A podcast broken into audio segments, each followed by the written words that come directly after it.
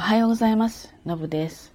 今日はですね、ちょっとお笑い番組っていうんですかね、バラエティについてね、ちょっと話したいなと思います。あの、私ね、好きなんですよ、バラエティが。なんですけど、何でもいいわけじゃなくて、ちょっとこう、高度なやつ、レベルが高いやつが好きなんですね。で、なんかこう新人さんの発掘みたいな、そういうのあんま興味はないんです。で、好きな番組は、えっ、ー、と、滑らない話とか、昨日やってた一本グランプリとかね、この辺は好きで、あの、昨日の一本グランプリとかは全然見損なってるんだけれども、うん、後からね例えば YouTube で少しこうこう切り抜いてるような動画があるのでそういうの見たりするんですよ。でねどこが好きかっていうと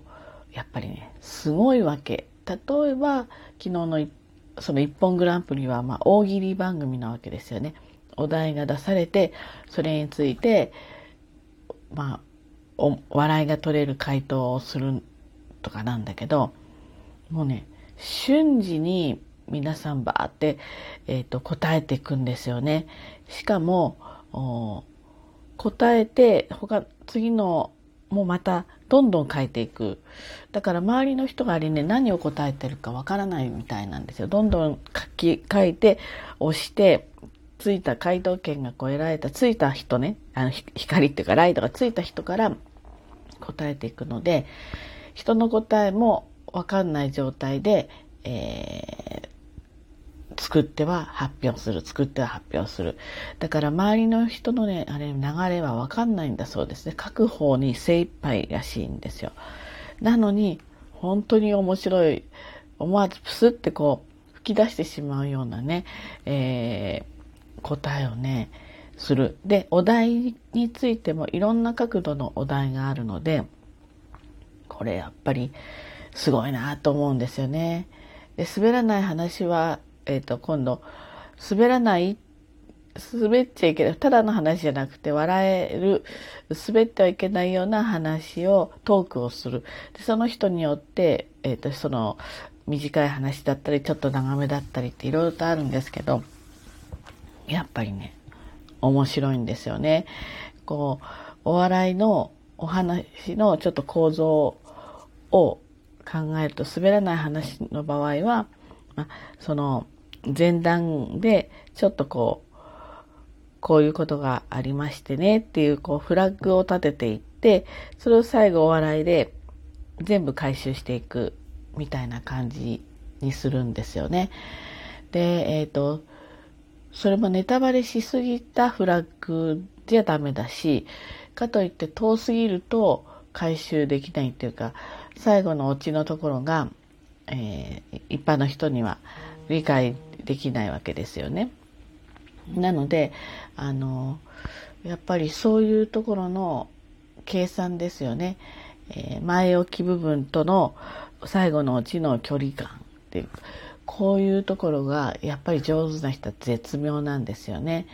で、また一本グランプリのお題っていうのは、そこに、えっ、ー、と、そうですね、何が、うん、何が、えー、なんていうんですか、あ隠れてるかっていうことによって、大喜利の答えが変わってくる。例えば、無理無理無理無理無理無理無理無理って言わせる、えー、一言をお願いしますっていうと、もう完全に無理なことは受けないんですよ。例えば、うん、地球を持ち上げてみたいなあことを言われたら、いや、無理ですよっていう、絶対もう無理なことはもうマジで、いや、もうその何言ってんですかっていうふうになっちゃうんだけど、できるかもしれないような、だけどやっぱりもう絶対無理っていうような、そういう答えをすると、どんと受けると。だからやっぱりお題との、その答えのこの距離感なんですよね。この絶妙なところと、その裏に隠されている、こう、深層心理じゃないんだけど、そういったものを拾わないと笑いにつながらないわけなんですよね。で、これね、単に面白いなっていうのと、やっぱすごいなって思うところで、えー、見るわけなんだけれども、私もですね、ちょっとこう、接客だとか、商談だとか、話をすることに、が、大事な、まあ、なりわいは、まあ、どの仕事でもね、お話が結構大事だったりするわけなんだけれども、なので、えー、例えば、初対面の一般のお客さんですよね。消費者の,、えー、のお客さんでもそう。それから、まあ、商談でもそうなんだけれども、やっぱり、うん、こう、打ち解けるとか、お客さんとの距離を縮めていくのは、あの、硬い話だけだとダメなんですよね。で、商品のおすすめだけでも無理なんですよね。そこにちょっとこう、くすっと笑ってしまうような、そういった途中で、いい頃合いで少し笑いが取れるってとっても大事なんですよ。そうするとね、一気に距離が、まあなんとなく縮まってはくるんだけれども、そこの最後のなんか垣根みたいのをヒュッと乗り越えられるのは、やっぱりね、その、笑いなんですよね。ちょっと楽しさっていうか。なので、そういったヒントが、えー、ないかなっていう気持ちもあって、えー、そういった滑らない話とか、一本グランプリとか見てるんですよ。で、前は単純に面白いっていうだけだったんだけどね、あの、今 YouTube でいろんなお笑い芸人さんと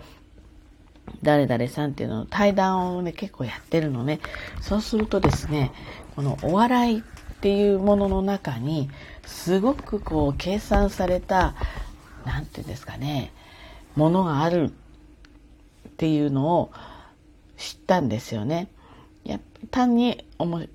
もともとお笑いがのセンスがあってその人が普通にしゃべるだけで面白いっていうふうにちょっと思ってたんだけれどもそうではなかったっていうことに割と最近気がついたんですよ。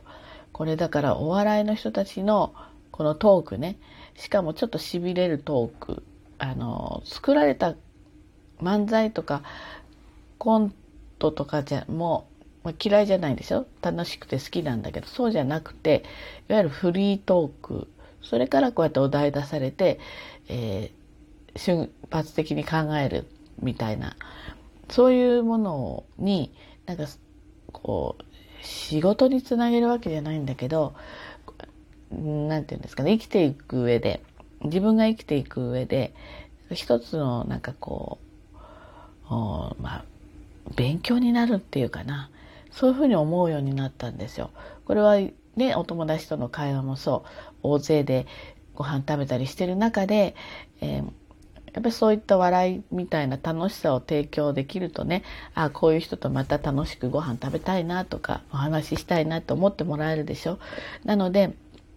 ぱそういうところを